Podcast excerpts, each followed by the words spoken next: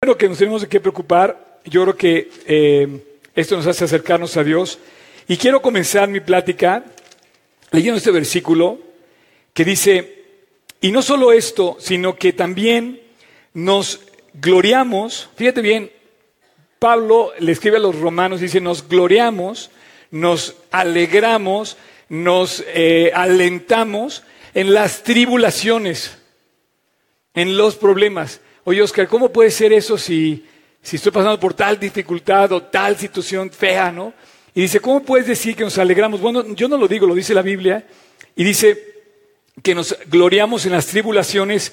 Y fíjate lo que dice después, sabiendo que la, que la tribulación produce paciencia, la paciencia prueba, la prueba esperanza, la esperanza no avergüenza, porque el amor de Dios ha sido derramado en nuestros corazones. Estoy seguro, estoy convencido que encima de todas las cosas que estamos viviendo, eh, yo no sé si tú estás convencido, pero yo sí.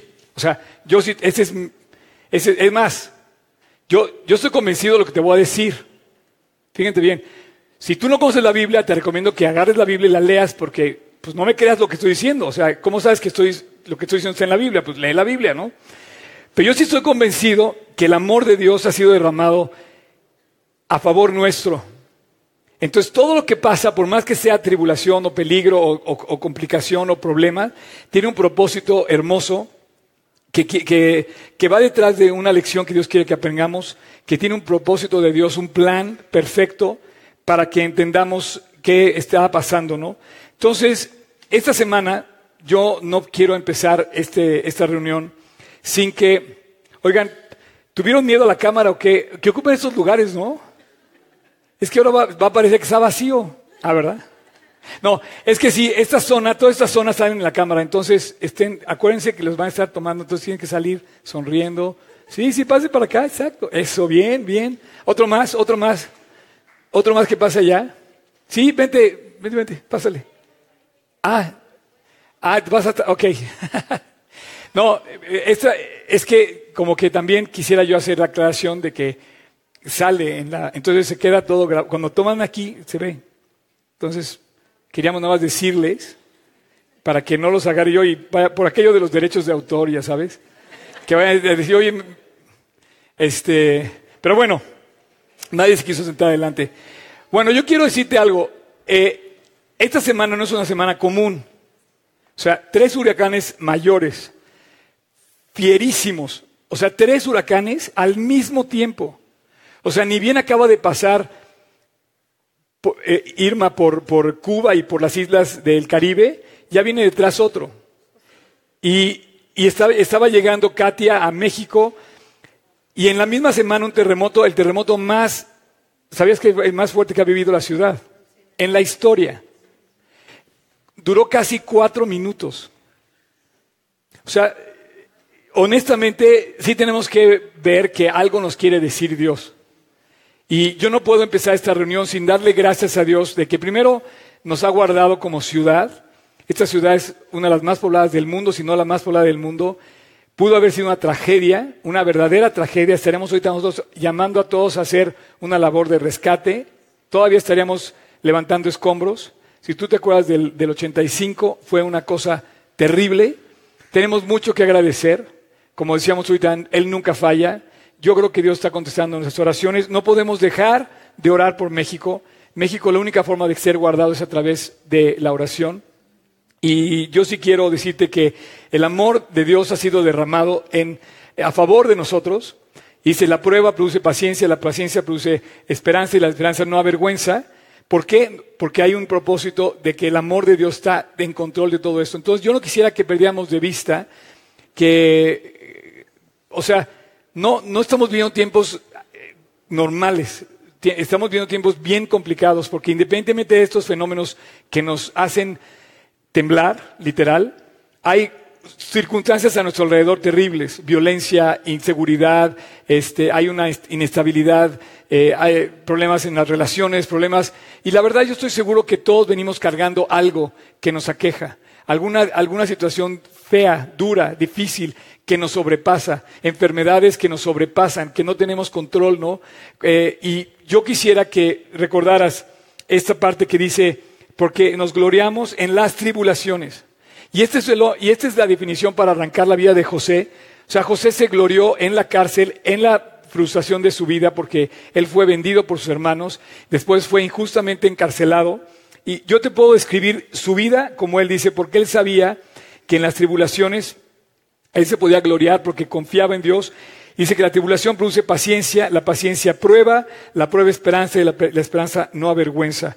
Así que Dios tiene determinado el tiempo para cada uno de nosotros y hoy llegamos al capítulo 41 de Génesis, la historia, una de las historias más fascinantes de la Biblia que dura desde el capítulo 37 al 50 de Génesis y tú vas a encontrar a un personaje maravilloso que se llama José.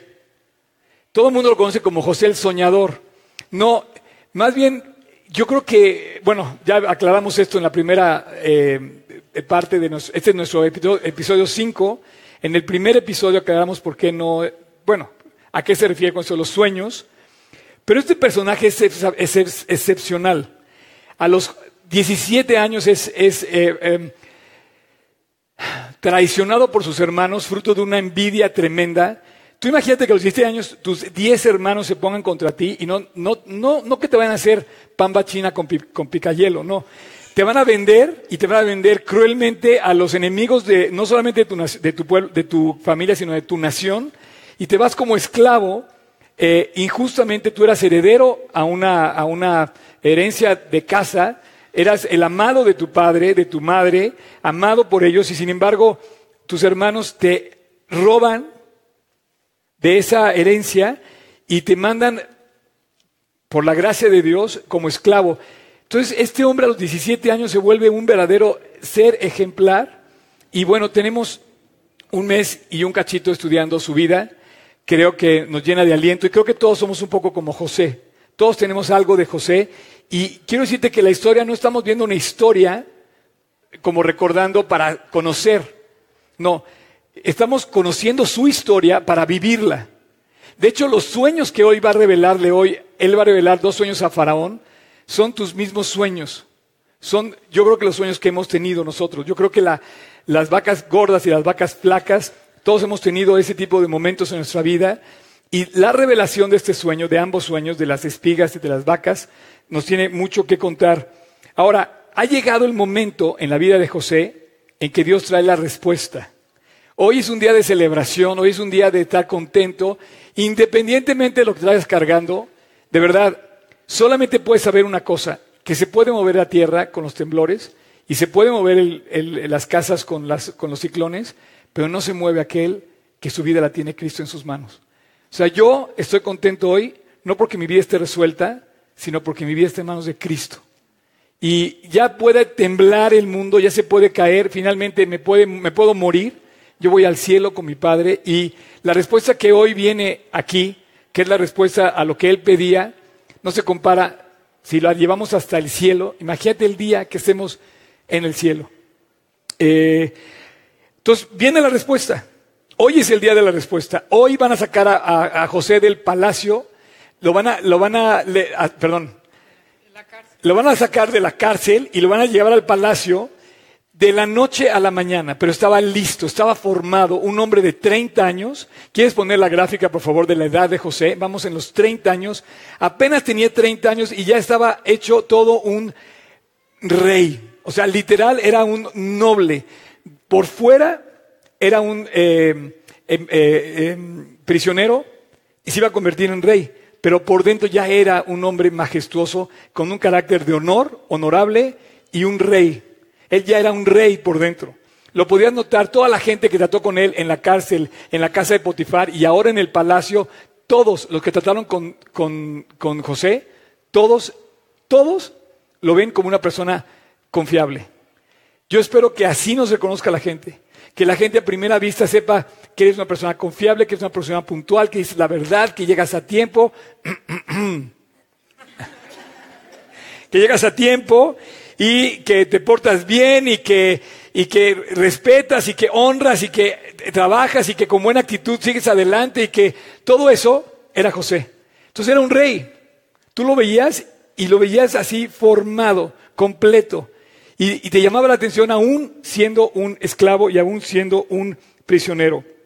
Entonces Dios tiene determinado un tiempo para liberarnos, pero eh, nos puede parecer que se tarda. Hoy vamos a ver por qué Dios no contestó la... O sea, estuvo 13 años injustamente prisionero. ¿Por qué no le contestó Dios antes? ¿Por qué tuvo que esperar 13 años? ¿Por qué eran 13 años? Pero ha llegado el momento de que Dios dice ya, se acabó la prueba en este sentido, te voy a engrandecer, te voy a levantar y te voy a llevar a lo que yo había preparado para ti. Entonces vamos a estar esa, vamos a entrar en este nuevo capítulo y quiero pedirles que se abrochen el cinturón. Vamos a despegar ahora. Eh, se me hace fascinante la. Sí, aquí, mira. Saluda a la cámara, por favor. Vamos a despegar. Eh, esta historia no acaba aquí. Todavía vienen cuatro capítulos más que estamos programando porque viene, viene la reconciliación con la familia. Vienen las vacas flacas y las vacas gordas. Viene la cómo, se, cómo se formó su familia. No, no, no. Y al final de cuentas viene el final, ¿no? Entonces todavía faltan como cuatro capítulos más. Vamos como a la mitad de la historia. Pero hoy, la cita de hoy, es la cita que todos tenemos con Cristo. Un día Dios nos va a contestar. Tú no creas, no, o sea, de verdad, eso no lo creas. O sea, la oración sí funciona. Si alguien te dijo que no venía las respuestas, quiero decirte que sí hay respuestas que sí viene el día en donde Dios va a saber cómo Dios tenía un plan y Dios te va a decir, oye, mira, pues todo esto pasó por esto, por esto, por esto, por esto.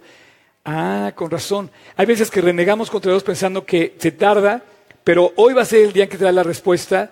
Hoy va a ser el día en que Él va a salir en su carruaje, en su carruaje real, vestido a la moda de Egipto. Sabes que la moda de Egipto era, muchos modistas de hoy imitan la moda de aquel entonces lino fino, collar, anillo, y sale en su carro a recorrer todas las eh, provincias de Egipto diciendo solo una cosa. Dios, tú tenías un plan. Wow. De la cárcel, él durmió en el palacio. No solamente lo sacó de la cárcel, lo llevó a cumplir su propósito mucho más, como dice la Biblia, abundantemente de lo que pedimos o entendemos. Si me ven llorar, no se asusten. Este, la verdad es que me, me conmueve mucho esta historia. Eh, vamos a empezar, capítulo 41, versículo 1. Aconteció que pasados dos años, dos años, ya vieron que tenía 28 y cumple 30 años, o sea, las edades son muy precisas. Faraón tuvo un sueño y le parecía que estaba junto al río. Antes que nada, quisiera ver decirte que, que acontece, pasan cosas después de un tiempo. Este sueño de Paraón es una coincidencia, no, es un plan de Dios que pasa justo cuando Dios quería que pasara. Dos años después de que el copero y el panadero habían salido de la cárcel, de que José le pide al copero, oye, échame la mano, habla con, con que me den la indulgencia para salir de la cárcel. Pasan dos años y el faraón tiene un sueño. Quiero decirte que la respuesta viene después de un tiempo. Siempre. Si tú le pides algo a Dios, Dios va a trabajar de tal manera que te dé las cosas que tú le pediste. Por ejemplo, te voy a decir rápido, mi maestro, mi amigo Juan Manuel, cuando tuvo a Cris y a Josué, yo me tocó ver cómo los educó de chiquitos, ¿no? Entonces él tenía un cajón, o tiene, no sé si lo tenga ya, se lo come él solo, no sé, pero le voy a preguntar, tiene un cajón lleno de dulces, ¿no? Entonces, él les enseñó a sus hijos de chiquitos que solamente podían comer dulces después de las 4 de la tarde y podían comer todo lo que quisieran que él escupiera en su mano. Entonces, yo me acuerdo de los niños que llegaban, papá, ya podía comer, ya, ya pasó la hora de comida, ya todo. Entonces van al cajón y, entonces yo veía que los chavos agarraban y le enseñaban así todo lo que podían agarrar, lunetas, este, lo que quieras, que te ocupieran una mano, se los daba todos los días después de las 4 de la tarde. Entonces me acuerdo que un día estábamos en, un, viaje y salimos de los chocolates y eran las 11 de la mañana y le dice Josué a su mamá, chiquito, mamá, ya son las 4 de la tarde. No, Josué, pasa media hora, mamá, ya son las 4. No. Entonces, lo que él estaba haciendo con su hijo es diciéndoles a sus hijos que todo tiene un tiempo. Y que si bien vas a poder disfrutar del chocolate o del dulce, tienes que esperar hasta que este tiempo se dé. Y si tú le puedes enseñar eso a un niño, desde niño puede saber que va a tener su dulce, pero que tiene un tiempo. Y me encantó esa, nunca, nunca he olvidado esa escena. Y bueno, hoy es el día a las 4 de la tarde que el chocolate se lo van a dar a José, ¿no? Y él nunca estuvo pesimista, él nunca se, se no, no me dieron chocolate y se enojó con mi papá. No, al contrario, tuvo la mejor actitud que se me hace excepcional de él que mientras tú y yo nos podemos estar quejando de que, oye, no, es que mira al vecino y mira al este y no, lo que tú quieras hablar del jefe, del compañero de trabajo, lo que quieras, él no se quejó así. De hecho, te voy a decir entre paréntesis, en toda esta historia del capítulo 41 no vas a ver nunca que le eche a tierra ni a la esposa de Potifar, ni a Potifar, ni al copero. O sea, él nunca le recriminó nada a la gente. Pudo haberlo hecho. Entonces llega un tiempo en donde esto se va a cumplir. Entonces, ¿qué aprendemos de esto? No sé si puedas poner esta frase. Esta frase dice, alguien dijo, no son los problemas los que duran para siempre, sino los hombres fuertes. ¿Sí la puedes poner, Tocayo? Este es nuestro anillo de faraón que se lo va a dar José. No, yo creo que estaba un poco más reluciente, Job. Sonríe, champion. No son los problemas que duran para siempre, son los hombres fuertes. La verdad, yo te digo algo, es cierto. Cuando tú eres probado por Dios y eres formado por Dios, te vuelves un brillante, un diamante, una piedra preciosa que brilla, y así era José. Así es que lo vamos a ver brillar hoy y vamos a ver cómo todo empezó a tomar, a moverse a favor del plan que Dios tenía para este hombre. Va, Génesis 41, del 2 al 4. Seguimos avanzando. Entonces, Faraón tuvo un sueño, ¿ok? Y que del río subían siete vacas hermosas a la vista y muy gordas y parecían, perdón, y pasían en el prado. Y que tres de ellas subían, perdóname, perdóname, estoy súper acelerado. Y que tras ellas subían del río otras siete vacas. Yo decía, ¿de dónde salieron las otras tres? No, aquí son siete. Y dije, no, eh, del río subían otras siete vacas de feo aspecto y enjutas de carne y se paraban cerca de las vacas hermosas a la orilla del río y que las vacas de feo aspecto y enjutas de carne devoraban, devoraban a las vacas de hermosas y gordas. Quiero decirte que antes de avanzar, habla de siete vacas gordas y siete vacas flacas y habla del río. Y dice que las flacas se comen a las gordas. Antes de entrar al tema este, quiero nada más decirte que en Egipto el animal los vacas, era un animal muy especial. Algunos inclusive lo consideraban como sagrado. Era un animal que, de lo cual le daba comer también al pueblo. Egipto, el río, el río era el corazón de la nación. El Nilo, bueno, hoy no tenemos ningún río aquí, pero tú sabes que es la vida. Y bueno, la vida de Egipto dependía del Nilo. Entonces, que él soñara, el rey soñara que el Nilo salían las vacas y de repente había, él quedó evidentemente impactado por el sueño. Quedó muy conmovido por el sueño, quedó muy afectado por el sueño y esto le, tocó el corazón. Entonces, nada más para decirte esto, los judíos, cuando tú lees que estaban en Egipto, porque la historia continúa, va avanzando, y tú te acuerdas que se quejaban con Moisés de lo bien que comían en Egipto. ¿De acuerdas? Bueno, dice que allá comían sandías y melones y pescado y comían también carne y de hecho, le recriminaban a Moisés, o sea, 600 años después, 500 años después, iban a estar diciéndole a Moisés, oye, en Egipto comíamos muy bien y tú me traes aquí al, desierto. Después de que se quejan, ¿qué les da Dios a ver nuestra trivia? El maná, bien, bien. Exacto. Entonces, después de que se quejan, les da el maná para comer pan y ¿qué les da para comer carne? Bien, bien, ahí está. Van ganando, ¿eh? Van ganando la trivia. Este, entonces, fíjate, dice, en, Éxodo, ya después, cuando ya salen con Moisés, un, poco más adelante de esta historia, dice, aproximadamente 20 capítulos más adelante, dice, cuando nos sentábamos en las, en las ollas, a las ollas de la carne, cuando comíamos pan hasta saciarnos, pues nos habéis sacado a este desierto para matar de hambre a toda esta multitud. Ellos se quejaron muchas veces de que no tenían alimento. Entonces, cuando el, cuando el faraón ve esta imagen de la carne devorada por las vacas flacas y salen de Egipto, del, Nilo, pues nada más ubiquémonos en donde estamos, ¿no? Se durmió otra vez, versículo 5, y soñó la segunda vez. que siete espigas llenas y hermosas crecían de una sola caña y que después de ellas salían otras siete espigas menudas y abatidas por el viento solano. Y las siete espigas menudas devoraban a las siete espigas gruesas y llenas, y despertó Faraón y aquí que era un sueño.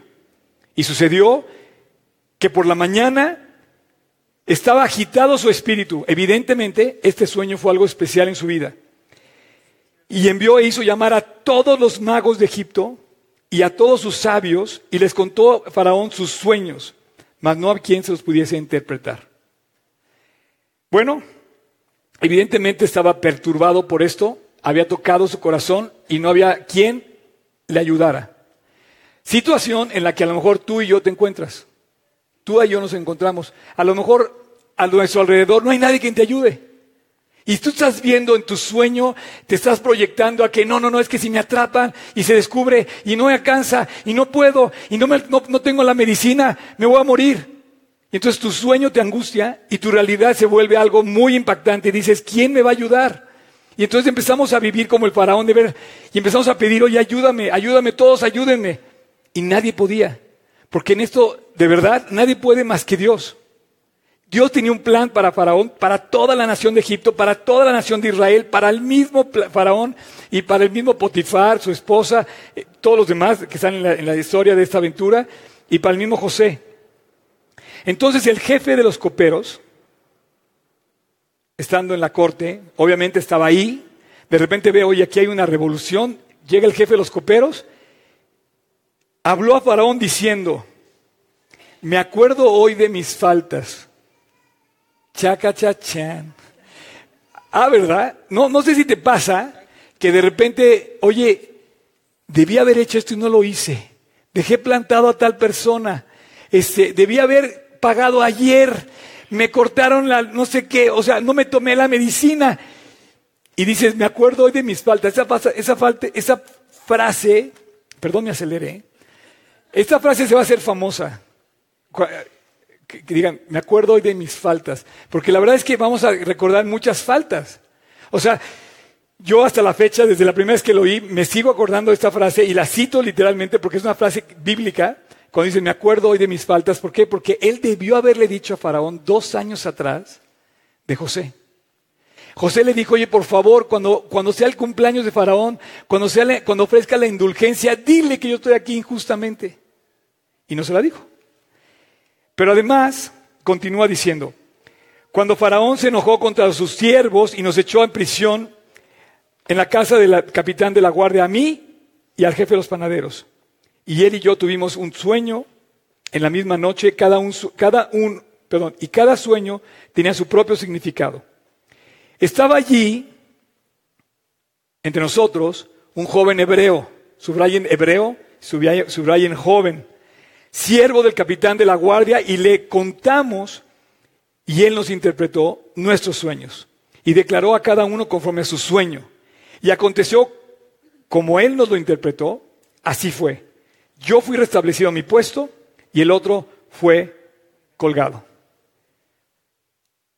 Finalmente Dios le contestó, le estaba contestando a José. En Caná su familia, que pensó que se había deshecho de él, no sabía que Dios estaba levantando al vendido, al esclavo, lo estaba levantando ante Faraón. Y de repente llega el momento de que él recibe la recomendación que, que esperaba en el tiempo y en el momento que la voluntad de Dios estaba cumpliendo. Dos años, dos años, todavía le tomaron más. Cuando él le, quiero nada más aclarar esto. A ver, un, voluntario. Hombre, eso. A ver, Abraham. Te voy a hacer una pregunta, Abraham. ¿Qué hubieras hecho tú si fueras José?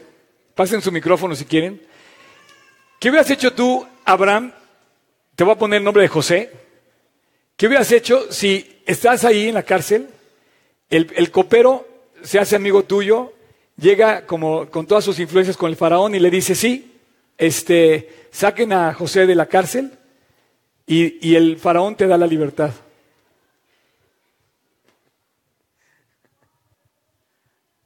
Primeramente le hubiera dado gracias a Dios porque Eso. se acordó de mí. Bien, bien, bien. Eso, es muy buena respuesta. Un aplauso para él. Bien, bien, bien, ¿no? La verdad sí era, sí era para darle gracias, definitivamente sí era para darle gracias. ¿Pero qué hubieras hecho? ¿Hubieras vuelto a pedirle trabajo a Potifar? ¿Sabías que su esposa tenía, corría peligro? ¿Le hubieras pedido trabajo al, al- al capitán de la guardia? ¿O hubieras ido a, a buscar a tu papá a, a Caná, a tu amado padre? Pues lo natural, de alguna manera, es, es buscar regresar a casa, ¿no? Yo, yo hubiera pensado, imagínate tú la historia, que a los 28 años le dan la libertad, gracias a Abraham, le dan la libertad, él hubiera hecho lo que jamás imaginó que, hubiera- que- que Dios tenía preparado para él. Él hubiera regresado a casa. Él se hubiera regresado a su casa y entonces todo lo que vamos a ver en esta historia no hubiera pasado. Pero Dios tenía dos años más de prueba. Y él no reclamó, no se emberrinchó, no le dijo, papá, ya son las cuatro, recontéstame, quiero mi dulce ahorita. No, dice, espérame, todavía no son las cuatro. Todavía falta, todavía tienes que esperar. Y en su tiempo, dos años hizo la diferencia. Y tú, debes de- tú y yo tenemos que aprender una lección, que la prueba produce paciencia. Y la paciencia nos hace un favor, porque siempre que esperamos, siempre corremos menos riesgo cuando esperamos. ¿Quieres tomar una decisión? Espera. ¿Quieres tomar una decisión? Por lo menos no te apresures. Al apresurarnos nos lleva a cometer muchos errores. Versículo siguiente. Entonces,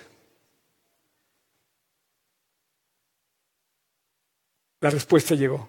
Faraón envió y llamó a José y lo sacaron apresuradamente de la cárcel y se afeitó. Déjame decirte que esto de afeitarse es algo notorio porque los judíos no, no, no acostumbraban a afeitarse. O sea, algunos aquí parecen más egipcios que judíos y otros más judíos que egipcios, ¿ok? Y mudó sus vestidos y vino a Faraón y dijo Faraón a José, he tenido un sueño y aquí que no hay quien lo interprete. Mas he oído decir de ti que oyes sueños para interpretarlos. No, de repente, a ver qué pasó, abren la puerta de la cárcel, llaman este cuate, imagínate la historia. No, no, no. Imagínate la respuesta, imagínate tú, métete en la historia, métete, digo, Dios, sácame ya de la cárcel. Y de repente llega la respuesta, él no se la solía, pero estaba listo.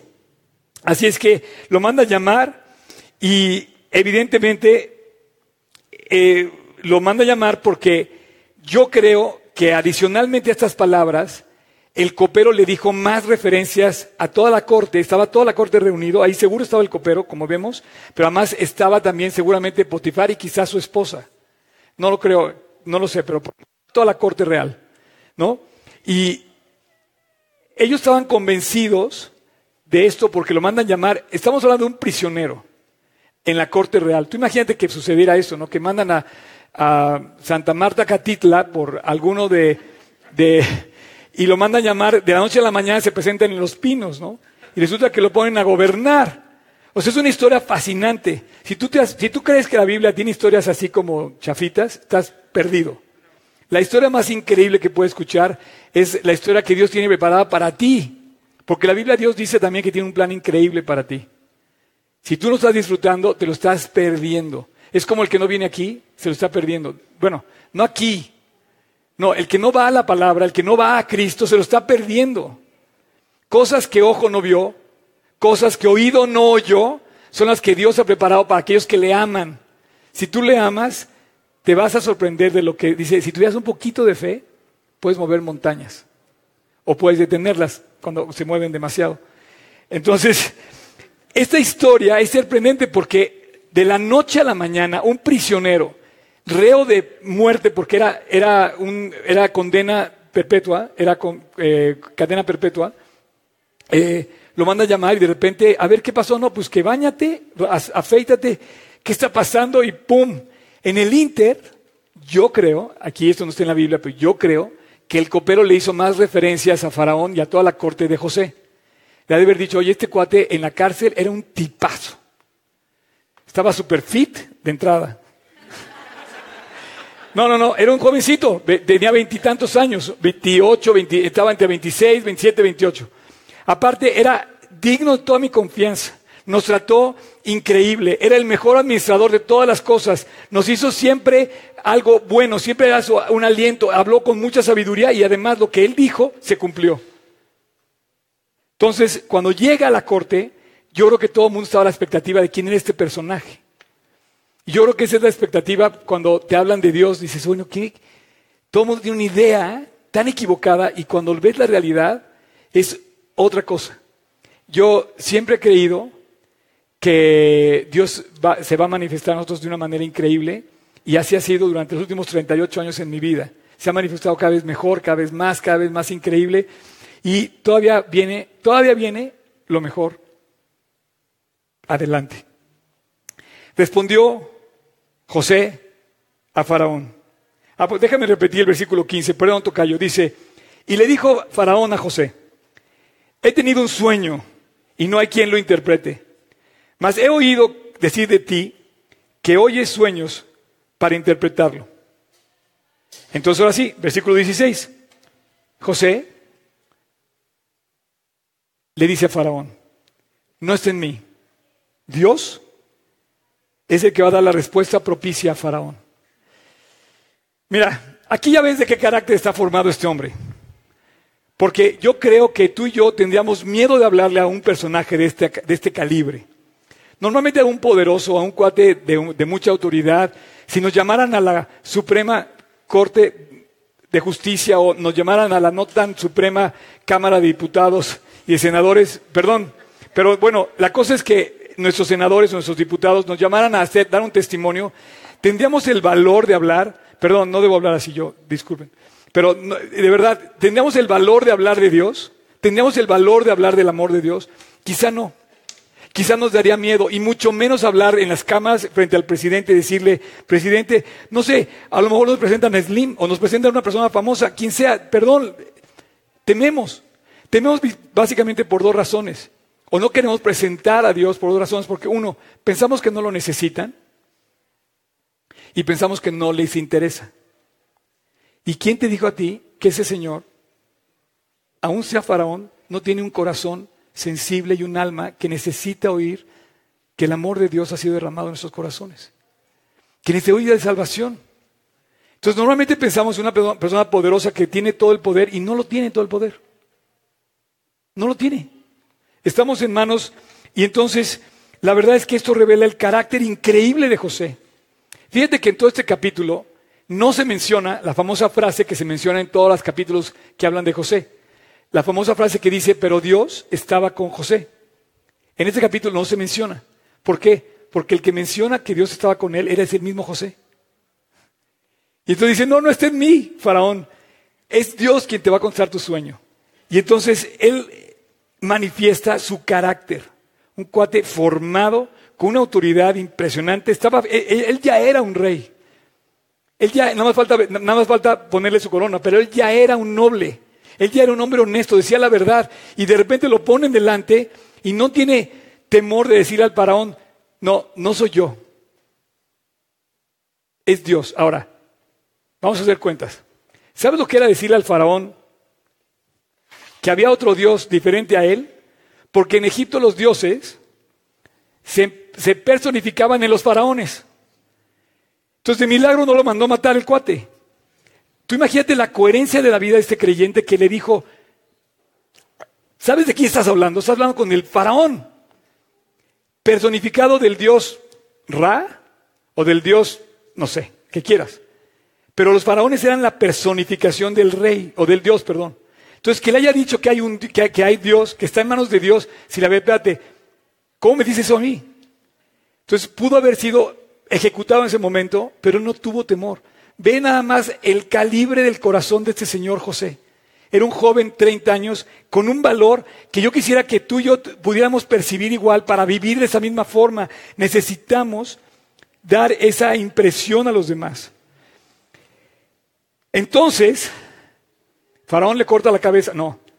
Dice, Faraón dijo a José, le cree y empieza a contar el sueño. En mi sueño parecía que estaba a la orilla del río y que del río subían siete vacas de gruesas carnes y hermosa apariencia que pasían en el prado. y que otras siete vacas subían después de ellas, flacas y de, y de muy feo aspecto, tan extenuadas que no he visto otras semejantes en fealdad en toda la tierra de Egipto. Y las vacas flacas y feas devoraban a las siete primeras vacas gordas, y estas se enfrentaban, perdón, y estas entraban en sus entrañas, mas no se conocía que hubieran entrado porque la apariencia de las flacas era aún mala como al principio. Y yo desperté y vi también soñando que siete espigas crecían de la misma caña, llenas y hermosas, y que otras siete espigas menudas, marchitas y abatidas por el viento solano crecían después de ellas, y las espigas menudas devoraban a las siete espigas hermosas, y yo he dicho a los magos, todo esto y no hay quien lo interprete. Ya vamos en el versículo 24, estamos en la plena corte, estamos en la escena, toda la corte reunida. Este faraón diciendo, no, no tengo respuesta a esto. Está pasando una crisis en mi cabeza que no sé cómo la voy a resolver. Lo malo consume a lo bueno. Se acaba lo bueno por lo malo. Se queda lo malo, se queda lo seco, lo vacío, lo hueco. Y yo te digo, está Dios diciéndonos nuestro sueño hoy, 2017, septiembre es el mismo sueño. Hoy lo malo se come a lo bueno. Se atreven a decir salud brindando con, ya sabes, cualquier variedad, entre más sofisticado más caro, que mejor. Y estás haciendo todo menos promoviendo la salud. o por ejemplo, hoy dice la Biblia que lo malo se le dice lo bueno. O tú vas, por ejemplo, y ves, te digo una cosa, lo, flaco, lo, lo, vacío, lo débil, lo, se está comiendo a lo que es lo que verdaderamente nos puede traer un alimento. Yo pienso en los principios de la familia, por ejemplo. Yo creo que hoy, ah, no, no funciona, pues es tu momento, te puedes divorciar, no hay problema. No, sí hay problema, pero hoy a lo malo se le dice bueno. Y a lo bueno se le dice malo. Vas a la Biblia, oye, no, no sabes qué rollo te van a meter. Oye, espérame, pero pues cantamos de Dios, estudiamos la Biblia. Sí, pero no, no, no, no, no, esto está que... ¿Cuál es el problema? Al contrario, déjame decirte algo, no venimos a perder el tiempo aquí. Yo por lo menos no. Yo espero que tú tampoco. Este es un tiempo vital en tu vida. Si tú, inviertes un momento en la, Biblia, estás, proyectando como José tu futuro. Porque Dios te va a guiar, te va a alentar, te va a dar la sabiduría para poderte comportar en lo que viene adelante en tu vida. La Biblia dice, nunca se aparte de tu boca este libro. Medítalo de día y de noche. Y entonces harás prosperar tu camino y todo te saldrá bien. ¿Y no será esa la causa de las cosas que nos han salido tan mal? Que nos hemos olvidado de Dios y que a lo malo le hemos llamado bueno y que hemos seguido lo que nos hemos comido las espigas vacías, débiles, secas, huecas, y nos hemos alimentado de, de nada que produce alimento. ¿No será que esto nos está produciendo lo que este sueño está describiendo lo que está pasando hoy, un mundo increíble, consumido por lo estéril y lo inútil de nuestras ideas. ¿Sabes lo que es disfrutar de la familia? Ah, no, pues es que tengo que irme a trabajar. Oye, pero tu hijo quiere jugar contigo. No, no, no, esas son niñerías. Bueno, ese niño un día te va a decir, papá, no jugaste conmigo, en fin.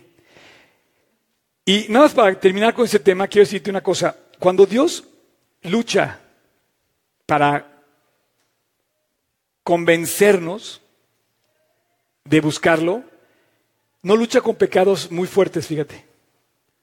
O sea, cuando Dios me dijo a mí que se acercó conmigo, no me dijo, oye, este, no, no me encontró robando, por ejemplo. O un pecado fuerte no es muchas veces la trampa más grande. Yo creo que las simples distracciones de la vida son con las que más lucha Dios para que tú te concretes en vivir para Él. Te distrae en la oración, te distrae en la lectura, tienes que irte allá, no tienes tiempo. Tú platícale con cualquier persona, lees la Biblia así, pero es que no tengo tiempo. No, no te estoy preguntando. O sea, las distracciones es lo que nos roban definitivamente el descubrir la grandeza de Dios. Ya no digas un pecado grande, es descubrir a Dios. Eh, bueno, entonces, respondió José a Faraón. Se pone buena la historia. Entonces, entonces, entonces van pasando las cosas. El sueño de Faraón es uno mismo. Dios, así, para que te quede claro, Dios ha mostrado a Faraón lo que va a hacer. Las siete vacas hermosas y las siete, son siete años, y las siete espigas hermosas son siete años. El sueño es uno mismo. Continúa. También las siete vacas flacas y feas que subían tras ellas son siete años. Y las siete espigas menudas y marchitas del viento solano, siete años serán de hambre. Esto es lo que respondo a Faraón. Lo que Dios va a hacer. Lo ha mostrado a Faraón. Y aquí vienen siete años de gran abundancia en toda la tierra de Egipto, y tras ellos seguirán siete años de hambre, y toda la abundancia será olvidada en la tierra de Egipto, y el hambre consumirá la tierra. Y aquella abundancia no se echará a beber a causa del hambre siguiente, la cual será gravísima. Y el suceder el sueño a Faraón dos veces significa que las cosas, que la cosa es firme de parte de Dios y que Dios se apresura a hacerla. Por tanto, imagínate tú a este convicto, le pone a dar órdenes al rey. Bueno, no órdenes, le da un consejo. Provéase ahora Faraón de un varón prudente y sabio y póngalo sobre la tierra de Egipto. Y haga esto Faraón y ponga gobernadores sobre el país y quinte la tierra de Egipto en los siete años de la abundancia. Y junten toda la provisión de estos buenos años que vienen y recojan el trigo bajo la mano de Faraón para mantenimiento de las ciudades y guárdenlo. Y esté aquella provisión en depósito para el país, para los siete años de hambre que habrá en la tierra de Egipto, y así el país no perecerá de hambre. Voy a pedir al grupo de worship si quiere subir, por favor, eh, si quieren ir pasando.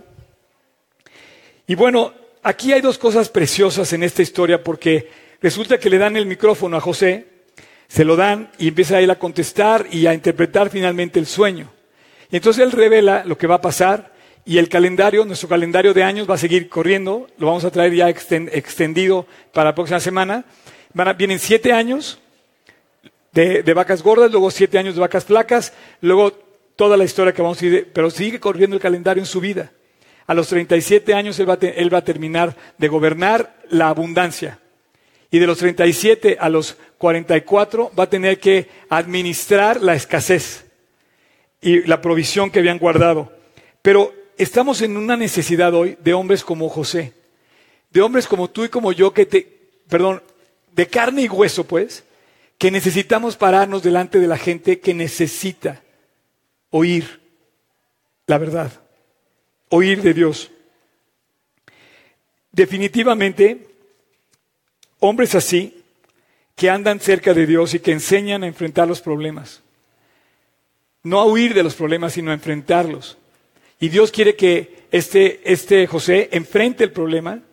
Y tú y yo tenemos que pedirle a Dios que igualmente nos enseñe a enfrentar. Y cuando tengamos que hablar con alguien, por ejemplo, un compañero, oye, ¿me pasas la respuesta de la pregunta 3? No, Señor. Vamos a enfrentar el problema y vamos a resolverlo como debe ser. Pero necesitamos ser hombres así. Y personas que creen que Dios se ha revelado a nosotros para poder influir a los demás. José influyó a su entorno, influyó a la corte, influyó a Faraón y hoy estaba preparado, listo para hacer esa influencia. ¿Tú te has puesto a pensar cuántas personas dependen de Dios o se acercarían a Dios si tan solo tú abrieras tu corazón y tu, y tu boca? ¿Cuántas personas dependen de ti y de mí para que Dios les recuerde? Muchas. Sin duda José era uno de estos hombres. Y bueno, El asunto pareció bien a Faraón y a sus siervos, y dijo Faraón a sus siervos, ¿acaso hallaremos otro hombre como este en quien esté el Espíritu de Dios? ¿Queda convencido Faraón de que este hombre es coherente, de que este hombre es sabio, de que este hombre es excepcional? Y de repente Dios en su gracia le dice, tú, tú mismo José, tú vas a ser este hombre. De repente descubre la sabiduría que hay en él, la fe que hay en él, el carácter que hay en él, la confianza que hay en él y la fidelidad que hay en él. Y de una manera milagrosa, como lo que Dios hace, aparece algo en la vida de este hombre que se llama gracia. Que la tuvo siempre, pero eso, esto de la gracia es un encuentro donde Dios nos llega a tocar en el momento más importante de nuestra vida. De repente aparece la gracia de Dios. ¿Y sabes lo que hizo la gracia de Dios en el momento con José? Le dio gracia delante de Faraón y le, dice, no hay nadie más como él. Y de repente aparece aquella voz del profeta que dice, yo honraré a los que me honran. Y aparece la respuesta de Dios diciéndole, José, fuiste fiel en lo poco, te voy a poner fiel en lo mucho. Y vas a ver la respuesta, tú mismo lo vas a ver. Fiel en lo poco, fiel en lo mucho. Tómalo, apúntalo. ¿Quieres probar cualquiera? El que, te, el que es fiel en lo poco, si tú eres fiel en lo poco, Dios no va a tener problemas en darte más responsabilidades. Pero si no eres fiel en lo poco para hacer tu cama, cuando tu mamá te dice, oye, vamos a hacer la cama, no, mamá, no, hazla. Así empezó José. Haz las pequeñas cosas que te van a llevar a, comprender la fidelidad. Y de repente oyes la voz de Dios. Yo no me imagino así todo ese día para José. Y de repente aquel profeta que dijo, yo honraré. Por tanto, el Dios de Israel dice esto. Yo había dicho que tu casa y la casa de tu padre andarían delante de mí perpetuamente, mas ahora dijo el Señor, nunca yo talara, tal haga, porque yo honraré a los que me honran, y a los que me desprecian los serán tenidos en poco. Cuando José interpretó este sueño, jamás se imaginó que estaba describiendo su futuro, su propio futuro. Antes de avanzar, nada más quiero decirte que toda la batalla la ganó José, pero no la ganó por él. La ganó como David, como con Goliat, como cualquier batalla. No, no, no la ganan las personas. La gana Dios en las personas. Cosas que ojo no vio, ni oído yo, ni han subido al corazón del hombre. ¿Cuándo se iba a imaginar José que en ese momento le iban a nombrar primer ministro? Estaba apenas sacudiéndose el lodo de la cárcel se acababa de rasurar después de años que no había pasado navaja en su cabeza y de repente hoy vas a dormir en el palacio. Y dijo Faraón a José, pues que Dios te ha hecho saber todo esto, no hay nadie entendido ni sabio como tú. Tú estarás sobre mi casa otra vez. Lo vuelvo a poner, lo puso Potifar, lo puso, bueno, lo puso desde su papá. Jacob, lo puso Potifar, luego lo puso jefe de la cárcel y ahora Faraón, todos habían confiado en este hombre. Todos tenían, al momento que lo conocían, se ganaba la confianza. Tú estarás sobre mi casa y por tu palabra se gobernará todo mi pueblo. Solamente en el trono yo seré mayor que tú. Y Dios se encontró con José y José se encontró con un faraón que le tuvo respeto a Dios, al Dios de José. De repente José se dio cuenta que estaba delante del faraón y ese hombre le creyó a Dios. Ese hombre, al ver la vida de José, José sabía que, que faraón estaba creyendo en Dios. Y le tuvo respeto a José y le tuvo respeto a Dios. Yo puedo atreverme a decir que el faraón se convirtió. Y entonces ves la mano de Dios, porque aquí no argumentó nada José. No argumentó, oye, es que me vendieron mis hermanos, me culparon de algo que no hice en casa de Potifar. No argumentó nada. Y de repente ves a Dios ganando por gracia la batalla, salvando a Egipto, salvando a Israel, salvando a José, cumpliendo su promesa. Dijo además, Faraón a José, he aquí, yo te he puesto sobre toda la tierra de Egipto. Entonces Faraón quitó el anillo de su mano y lo puso en la mano de José y lo hizo vestir de ropas de lino finísimo. Y lo puso y le puso un collar de oro en su cuello. Déjame decirte que la moda de Egipto, todavía muchos de los modistas de hoy la imitan, la tratan de, de seguir. Lino finísimo. ¿Sabes que había sido vestido José de tres túnicas? La primera, su papá, la de colores. Esa túnica como heredero de su naturaleza, como herencia que tenemos todos. Nuestra naturaleza como seres en donde estamos. La segunda, esa túnica que le arrebata la esposa de Potifar cuando, cuando no cae en la tentación y sale sin ropa y le arrebata su vida. No solamente la túnica, él de ahí fue a la cárcel, injustamente. Y toda su suficiencia y todo lo que él era, destruido dentro del proyecto de Dios. Y llegó el momento de ahora que Dios lo viste.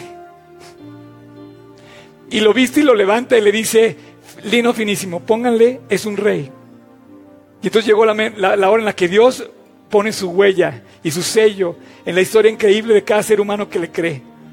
Si piensas que Dios te va a dejar colgado de la brocha, estás sumamente equivocado.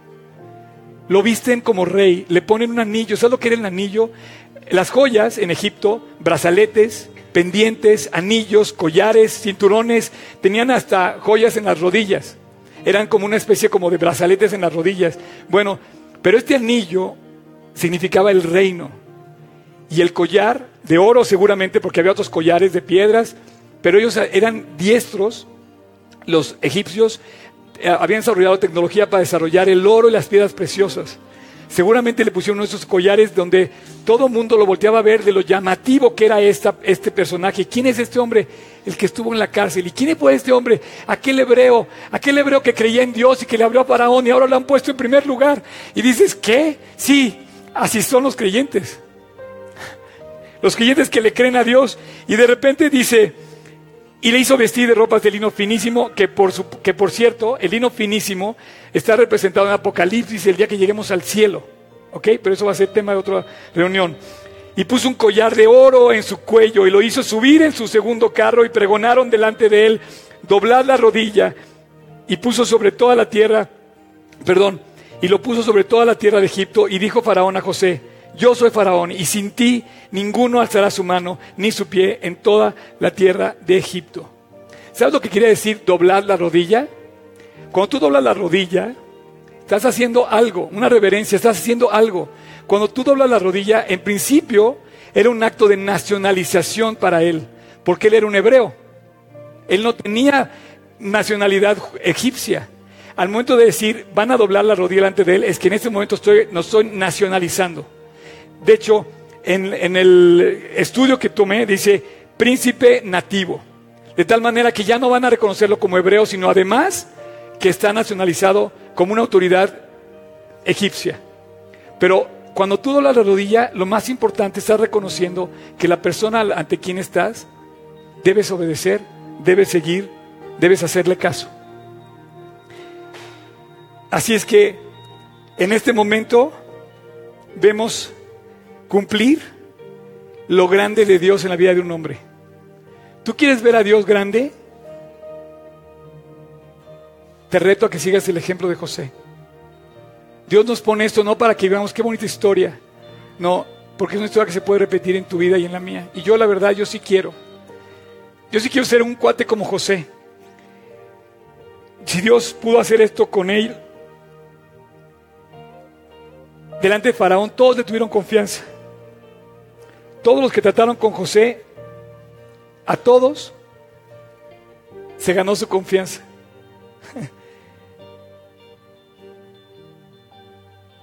Ahora vemos un hombre que nada más le faltaba ponerse la ropa, pero ya era un rey. Era un hombre de honor, era un hombre legal, era un hombre noble, con interés por los problemas de los demás atractivo pero sin vanidad. Qué increíble, ¿no? Las personas atractivas que, que él era una persona atractiva, pero que no tuviera la vanidad de los atractivos, ¿no? Y fundado en el carácter de Cristo. ¿Sabes? Este es el estándar de lo que Dios siempre nos prometió. Un real sacerdocio.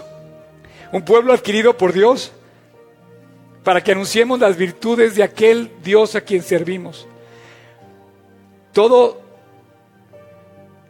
los hombres son creación de Dios, pero llegamos a ser sus hijos cuando nos convertimos, cuando lo aceptamos.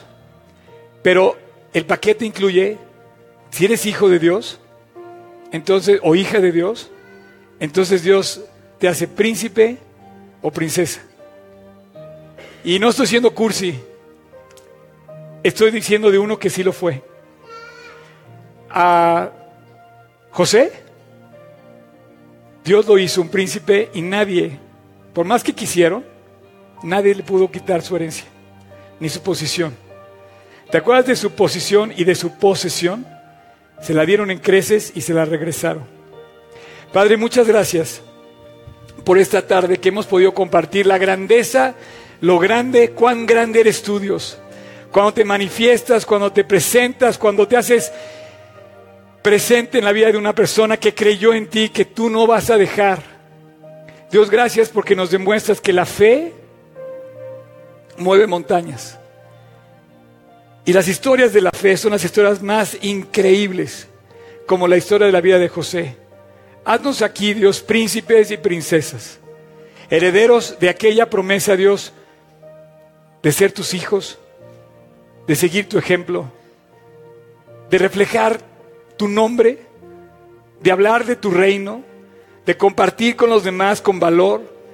Déjanos, Dios, anunciar quién eres, que eres capaz de mover todo, detener los vientos. Gracias Dios por haber detenido a Katia de entrar a México. Gracias Dios porque tuviste un problema mayor en esta ciudad y en este país esta semana con el terremoto. Aún hace falta mucho que hacer, Dios, y te rogamos por nuestro país y te pedimos que nos uses para bendecir a nuestro país con valor, con audacia, presentar y hablar de Cristo. No nos dejes temer, Dios, aunque estemos delante de la corte o del presidente o delante de cualquier persona, Dios, hay mucha gente que te necesita, déjanos compartir de ti. Gracias porque no venimos a perder el tiempo. Cada vez que abrimos la Biblia, cada vez que te escuchamos, cada vez que oramos, es una gota de incienso que un día tú vas a hacer realidad. Gracias Dios por dejarnos ver que cumples lo que prometes. Yo te pido que tú bendigas a cada persona y a cada familia y te doy gracias por poder predicar y anunciar el increíble nombre de Cristo Jesús. Tú sí puedes. Tú sí eres capaz.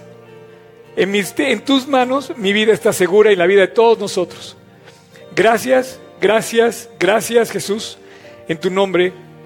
Amén.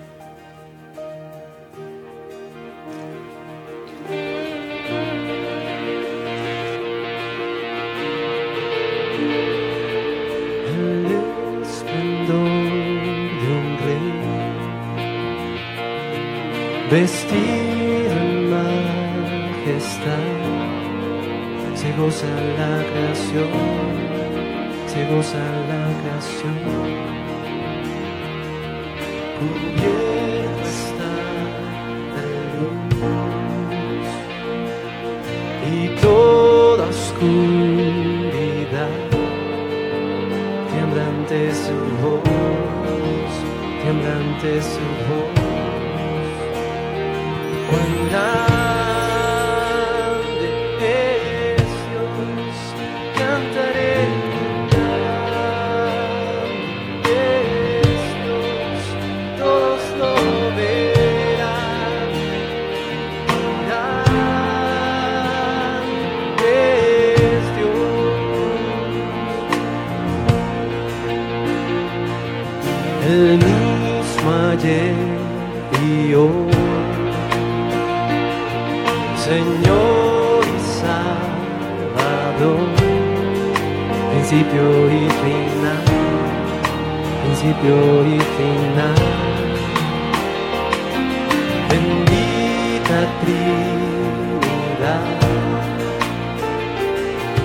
suprema divinidad, Cordero y el León, Cordero y el